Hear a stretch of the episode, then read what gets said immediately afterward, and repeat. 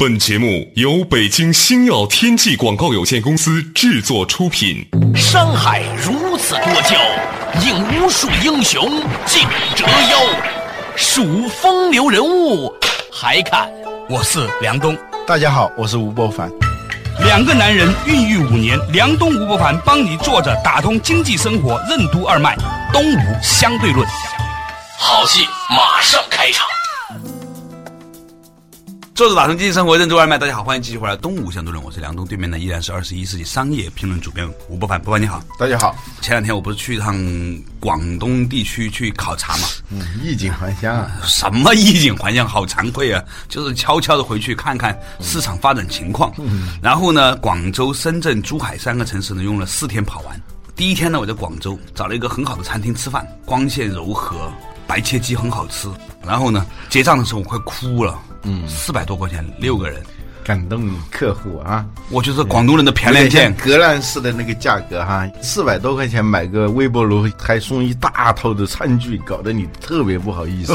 对呀，广东人的便宜见就是又便宜又要好，而且品质还不错。嗯，结果呢，到深圳之后呢，吃的同样差不多呢，又是这么样一个价格的菜，我又觉得感动了。最后呢，去到珠海，发现还是这些菜，珠海也很好，而且品质也很好。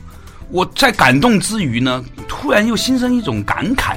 这感慨就是，连中餐他们现在都标准化的很好了，嗯，品质也很好，而且连锁店，嗯，所以我在想说，连中餐都可以连锁了以后啊，嗯，有什么东西不能连锁呢？嗯，然后我就在街上，人都连锁了，你发现没？对呀，我在街上看到北京介绍的女孩跟广州介绍的女孩没什么区别，穿着一样的那种丝袜，很奇怪的那种丝袜，我不知道怎么形容，一样的高跟鞋。他们居然讨论的一样的减肥产品，嗯。啊，拉肚子还是不拉肚子的，吸脂还是不吸脂的。然后呢，在淘宝上买的同样样商品，嗯，我觉得很无趣，突然就觉得，嗯，你过去从这个城市到那个城市，有一种恍若隔世。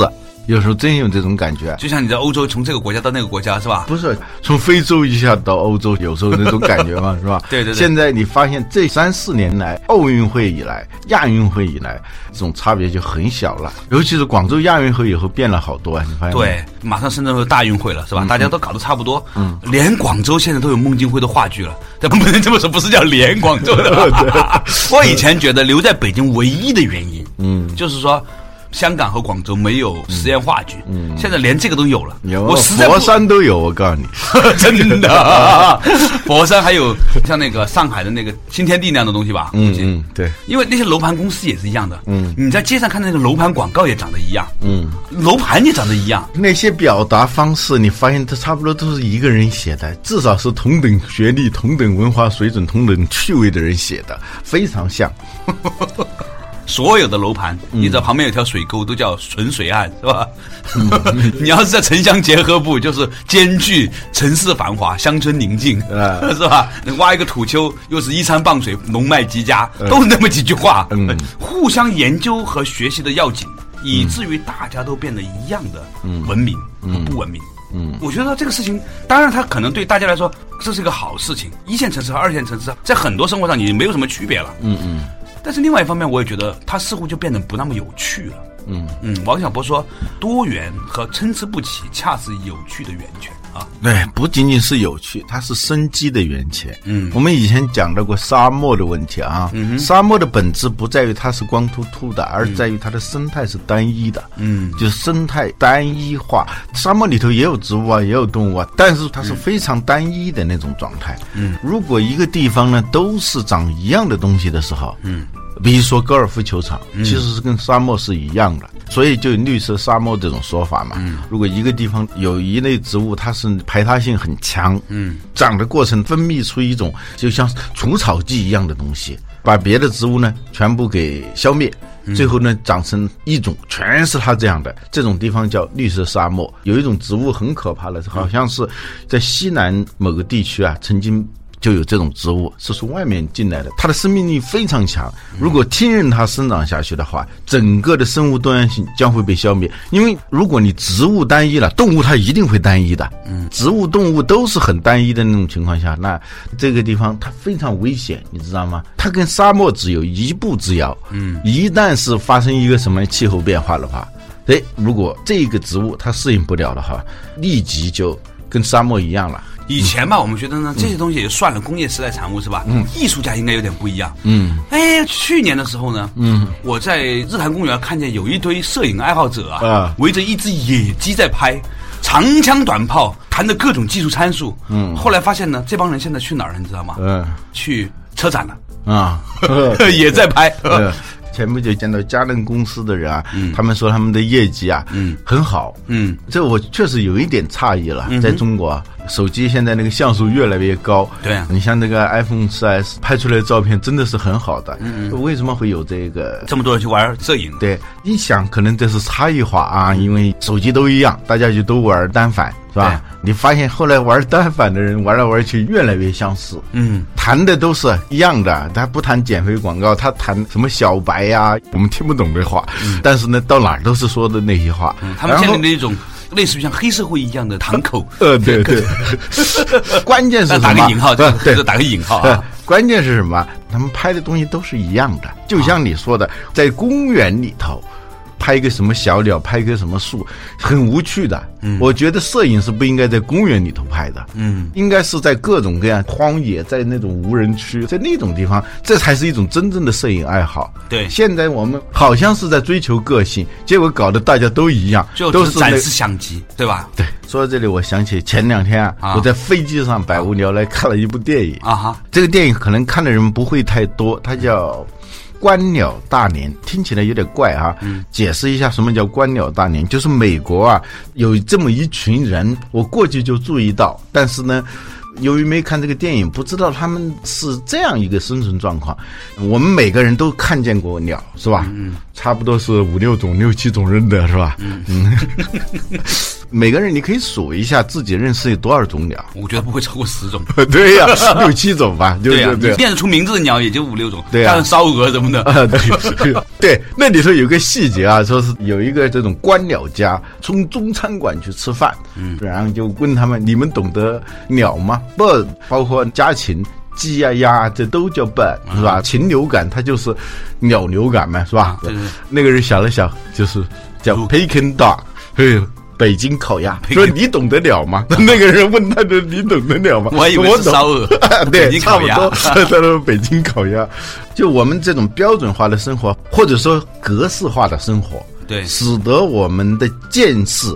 好像是很五花八门，最后你发现全部都是被格式化的。古人说的“这多识于草木鸟兽之名”，我当时不太理解古人为什么会强调要认得很多很多的草木鸟兽。现在有点明白了。你刚说的这个，我好好的对比了一下，我认识的在餐桌上能见到的各种 bird，和我想象当中的在树上的 bird，可能餐桌上更多一点。我餐桌上最少能认识鸡、鸭、鹅、鸽。你看鸡鸭鹅鸽，你知道吗？对，有四种了啊。还有鹌鹌鹑、鹧鸪是吧？啊啊！我其他能说出来的喜鹊、乌鸦之外，好像还没见过什么鸟了。对 对，就是我能在树上认识的鸟，远少于在餐桌上认识的这种鸟的 数量。所以你这个世界观跟那个人的世界观是一样的嘛？是吧？一个广东人可以了。对，稍事休息啊，马上继续玩东吴相对论。为什么说现代工业文明正在扼杀着人类生活和观念的多样性？多元化为什么是生命的源泉？为什么说沙漠的本质不是荒芜，而是单一？高尔夫球场为什么是一种绿色沙漠？生活环境习惯趣味的单一化有什么危害？为什么说标准化的生活只会孕育出格式化的见识？古人为什么会强调人要多识于草木鸟兽之名？欢迎收听《东吴相对论》，本期话题：贫乏的趣味。做党中经济生活任督二脉，大家好，欢迎收听东吴相对论，我是来自于正安康健的梁东，对面是二十一商业评论主编吴不凡的。不凡，刚才我们讲到一个事情啊，就是说，呃，一个人呢多认一些植物，多认一些动物，多认识一些草木鸟兽。对，现在人越来越格式化了，是吧？说起鱼，要不是在水缸里面那个鱼之外呢，就是在超市里面的白色的那坨肉。对对，我们基本上对于世界的草木鸟兽的这个认识吧，不是在餐桌上，就是在这个菜市场。原来北京动物园啊，介绍那。那个动物的时候啊，一般到最后都会有一句话：可食用。写这个东西的人是不是广东人？我老婆去香港那个水洋馆看的时候，说那个鱼哇，又蓝蓝绿绿的，好漂亮，拿来煲汤就甜了。对，后来统一去掉这三个字，还成了一条新闻。北京动物园那真的吗？对对，就是。就是我们把所有的动物分成两种，呃，可以吃和不能吃的。对，基本上按照广东人的世界观呢是都是可以吃的，是吧？你像河豚都有人吃嘛，是吧？挺好吃的。那当然了，那么高风险的那个食物，还是啊，很多人吃嘛。胎盘都有人吃呢。前段时间我们公司有同事就生一小孩头胎男孩嗯，当时那个护士就问要不要拿回去啊？结果呢，他当时就想了一下，我该怎么拿去弄呢？就犹豫了一下，人家立刻医院就把它收走了。后来说卖挺贵的，你知道吧？啊啊，胎盘是一味药啊，是一味药。呃，说回来，就美国的这些官僚家们啊，对，说回呃，这是一个习俗。英国的贵族啊，嗯，我们看那些英国的小说里头、电影里头啊，那些贵族都爱打猎的，嗯。而且那些贵族之间，他要进行一个竞赛，就是每年啊，看谁打的鸟的种类最多，嗯，这个人的打猎的技术就高啊。不是按数量，而是按种类。对，一堆麻雀一下打死那那不能算是吧？对，他是要按种类。但这个习俗肯定是不能延续下来了，太不环保了，太不环保了。后来呢，在美国呢，就出现了一种改良的风俗，就是看谁 shot。这英文中的 shot 一方面指射击是吧？同时也指拍照嘛。对，有一款相机不叫 Seven Shot，。对，就看谁拍的鸟种类最多。嗯，刚才说我们平常人也知道六七种，也就是十来种这样的。它的冠军你知道是多少吗？多少种？七百多种。哇，他还有那么多的名字。对呀，关键是那些名字。学英语，你要是把那些名字记住了，非常难。绝大部分中国大学本科毕业生都未必能够用七百个英语单词娴熟使用。你承不承认？呃，对对对，关键是这个汉语啊，它是怎么翻译过来的？嗯，这些做翻译的人，他们是怎么翻译这些鸟名的？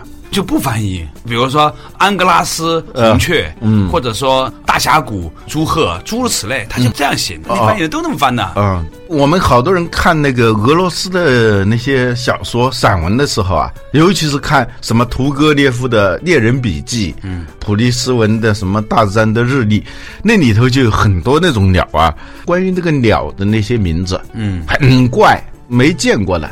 关键是这些鸟可能现在在这个世上已经没有了，很可能绝大部分曾经出现在那些小说里面的鸟名现在都没有了。这就一个问题啊，就是说物种的灭绝，它是一种悲剧，嗯，一种灾难。我们内心里头，我们能够记住的这些草木鸟兽也越来越少。对，好多人可能觉得不以为意，嗯，其实我觉得跟那个意义差不多。也是一种荒芜。那天我碰到那个远大的老总张悦啊，他现在拼命的在讲一个观点：一切的环境污染都来自于精神污染。嗯，为什么这么说呢？因为张悦他特别推崇有一本书叫《多少算够》，这本书是一本环保的名著。我们在消费的时候到底多少算够？嗯，甘地说过一句话：这个大地是能够满足我们的需要的，但是它没法满足我们的贪欲。嗯，我们很多时候啊觉得匮乏，是因为你有贪欲了才觉得匮乏。对，这个贪欲它有个非常坏的特点，嗯，就是他追求的那个对象啊。嗯，特别单一，它叫贪。嗯，如果一个人的需求啊比较多的时候，比较分散的时候啊，他不会那么贪的。你话成讲？贪，它就是说把自己的所有的欲望单一化，对，集中在某些点上，对，而导致对这种东西一种病态的执着和一种病态的需求。过去说贪近乎贫嘛，汉语中的贪字跟贫字啊，嗯，很像的嘛。对，贪其实在很大程度上是一种。贫困就是你的趣味很简单，对。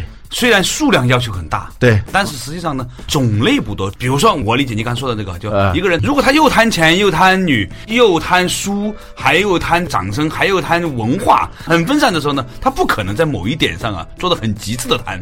对，因为他有很丰富，他有很多选择，他时间就这么多。但是如果他什么都没有，他只有对钱的有执着欲望的话，那就表现为贪了。就像葛朗台那样啊，嗯，葛朗台那个人是毫无趣味的嘛。对，他虽然是很有钱的一个人，对，但是呢。他的内心那种贪婪是来自于一种特别的不安全感。嗯，这种不安全感呢，就是导致他看到什么东西，他就要攫取。比如说别人扔的一块破布，嗯，他就要捡起来。他已经很有钱了嘛，但是他要捡起来作为手帕使用。只要这个东西本来不属于他，他能够拿到了，他就得到了一种满足。嗯，他的整个欲望都来自于收集，在收集这种囤积癖。对，说回来，刚才讲的就是说，我们现在这个世界呀，之所以物种越来越单一化，它和我们的内心的越来越单一化呢，是相互表里、互为因果的。对，举一个简单的例子，说中国人的鸽子怕人，外国的鸽子不怕人，是吧？啊，顶改呢？为什么呢？原因主要是我们那个餐桌上的鸽子的消耗量比较大。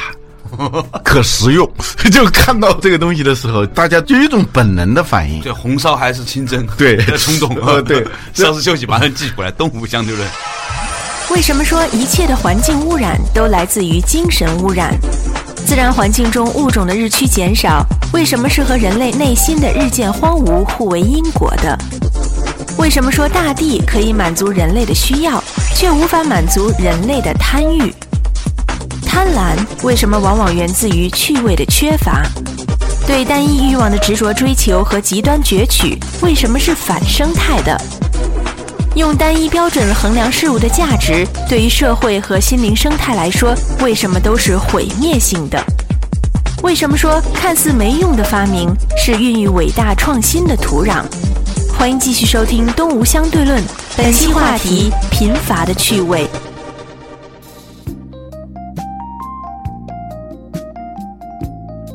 做着打通经济生活，认知外卖。大家好，欢迎继续回来。东吴相对论对面呢依然是吴伯凡。吴伯凡，刚才我们聊到一个话题，就是我们这个世界的人的趣味越来越单一，对应的是外面的物种也越来越单一。嗯，它这两者之间呢有一种相互表里、互为因果的关系。对，然后呢就引发了就是鸽子的看法，是吧？国人对鸽子会由衷的产生一种到底是红烧还是清蒸的这种自我联想。嗯，所以呢，只要有可能就会把这个鸽子全部拿来吃掉。我以前觉得这是一个嘲笑，你知道最近呢，我们家社区外。面呢，嗯，马路边有很多的柿子树啊。每年到柿子结种的时候啊，晚上你就看见无数的国人，嗯，自制剪刀，他那个剪刀还搞得很高级，一个很长的杆子，在顶上有个剪刀，然后再做一个绳子能拉出来的，然后呢，把那个全部剪下来，那个下面还带一口袋，你知道吗？自己设计一个么一个工具啊，对，就是条马路上的柿子全部一夜之间，就是它一个长长的杆儿，上面一个剪刀。啊，下面还带一套，带一个袋子，对，一剪呢，它就掉到那个袋子里。头，对对对，他那一夜之间把整条马路上的。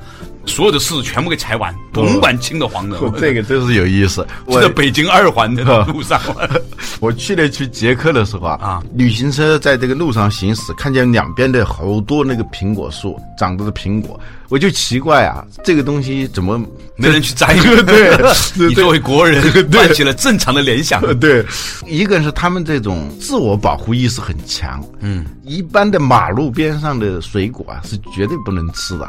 对，含铅很高的。对，我们天天在骂什么毒胶囊什么的，其实我们不讲卫生吃进去的东西很多的。对，所以他们碰都不碰，怎么办呢？我就问那个导游，是不是拿去给猪吃呢？说不行，那猪吃了，人家环保的，猪吃也会铅中毒的。对啊，猪吃了那个铅不也输到你身上来吗？对，最终啊，它就是统一收集以后，就把它变成肥料啊，嗯，扔在田里头，它是很好的肥料嘛。嗯，还有一个例子，就是在那个莫斯科的那个街上。啊，走到一个地方的时候啊，街上旁边啊，在那个围墙和那个马路之间有那个种菜的，当地的导游告诉我们说，这个地方肯定住着中国人。嗯，俄罗斯人他也是不吃这种马路边上的菜的，他肯定是不吃的。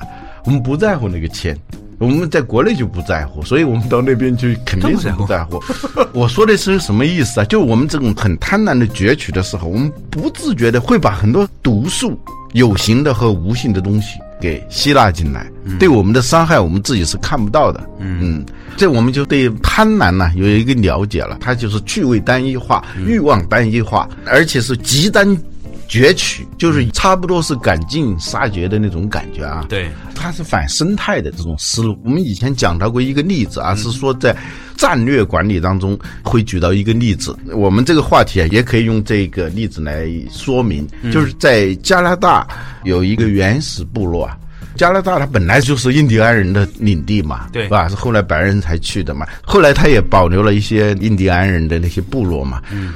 所有的部落最后逐渐的就消失了，嗯，就没法住了那个地方。因为加拿大物产多丰富啊，嗯，他也没法住了，只有一个部落最后留下来了。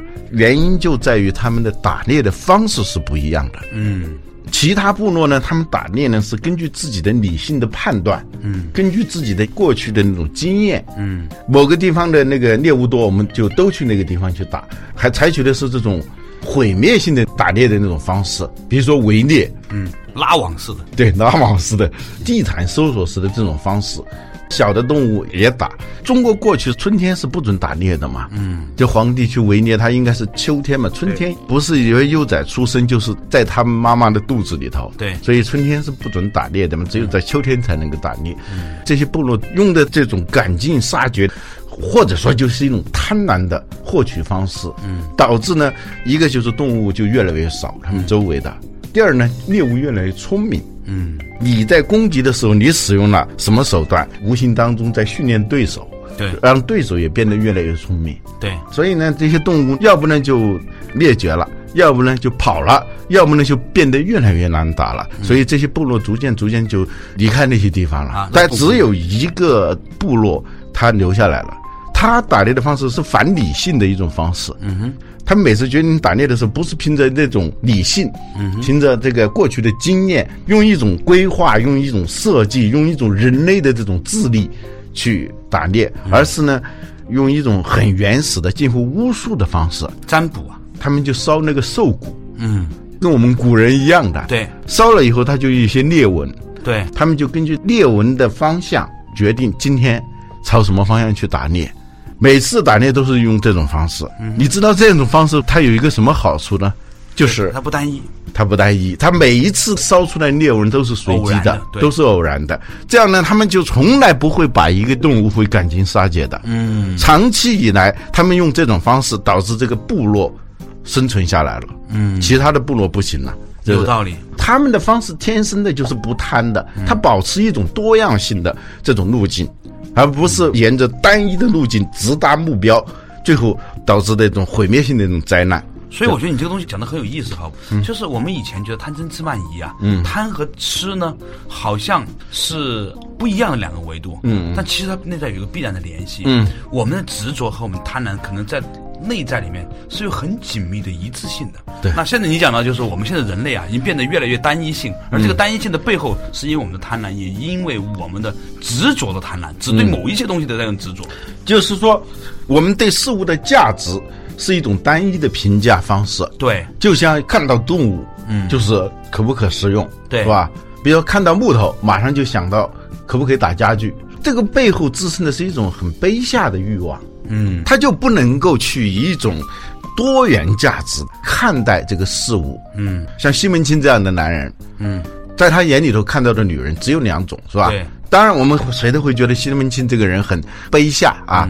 但是我们其实对世界的态度，无意当中都是以我们现在的这个单一的这种欲望体系在衡量事物。结束之前，我想跟大家分享一下，我最近发现一些人啊。大概是二十多岁、三十来岁左右的那个女青年，嗯，突然发现他们身上有一种东西让我感到很恐惧，嗯，他们现在衡量一个男人就一个标准，能不能够跟他结婚，不能结婚的赶紧消失，不要跟他沟通交流了。呃，哇，当一个人有这么明显的、简单的标准的时候。他的趣味荡然无存，嗯，你会很快的从他身上看到他的那种我们称为叫势力的东西，嗯，对，就是势力，说白了就是势力。这种价值评估体系的单一，导致了这个社会的生态也会逐渐的单一。比如说最近出现的那个词叫什么“屌丝”，嗯，“高帅富”“白富美”啊什么的，对。当这个词一旦出现的时候，嗯。它就会成为一种世界观，你知道吗？嗯，就是说，这世界上男人只有两种，嗯，一种是屌丝，一种是高帅富，嗯，没有别的了。但是，难道说这世界上男人只有这两种类型吗？历史上这些人物，你说爱因斯坦是屌丝还是高帅富啊？世界上没有一片叶子是相同的，这每一个人其实也是不一样的。但最可怕的是什么？我们每个人自觉的接受这种价值评估标准的时候，我们也是这么在评价自己的。最后就是价值是单一的嘛？木材商人和一个画家看一片森林，它是不一样的嘛，是吧？对。现在比较可怕的是，我们逐渐用单一的这种价值把其他的价值给绞杀了。嗯，基本上，所以当时我看这个《观鸟大年》这部电影的时候，突然有一种感触，我突然明白美国的创新的活力。可能有一个维度，我们过去没有注意到，他总有一些怪里怪气的人。那个社会里头，嗯，那里头有一个人物是公司正在并购别的公司的这样一个呃关键关键时刻，突然他看到一条新闻，某某地区出现了什么鸟群，他就坐私人飞机就去，不管你们爱怎么着怎么着，他一辈子都想看到那种鸟，他就去了。总有一些这样的人，他是维持了一个社会的生态。第一，他知道世界上还有别的价值；第二呢，就是说，有些非价值的东西，眼下没有价值的东西，将来可能觉得有用。说到这里，我说一下这个为什么要有多样性。多样性就是说，我们眼前觉得有用的东西，将来可能没用；我们眼前觉得没用的东西，将来可能觉得有用。三 M 公司他们的创新理念就是这样的，他必须要做一些看似没用的那些发明、那些项目。突然有一天，技术不合格的胶水变成了暴食贴，是吧？不太有用的心脏病的药变成了伟哥。对它要保持一种开放性，它不是以眼下的单一的这个标准来规范它所有的行为，所以这个社会它就能够保持一种活力。而我们现在就是这种过分单一的这种生态，包括心灵生态。实际上是特别不利于创新的，同时也特别不利于我们内心的这种健康。嗯，在这一点上来说呢，有一天我看见有人在微博上嘲笑当年的李时珍，说哈哈哈，李时珍居然呢把鞋底的灰呀、小孩子的尿啊都当做了药，哈哈哈。我他其实就觉得说。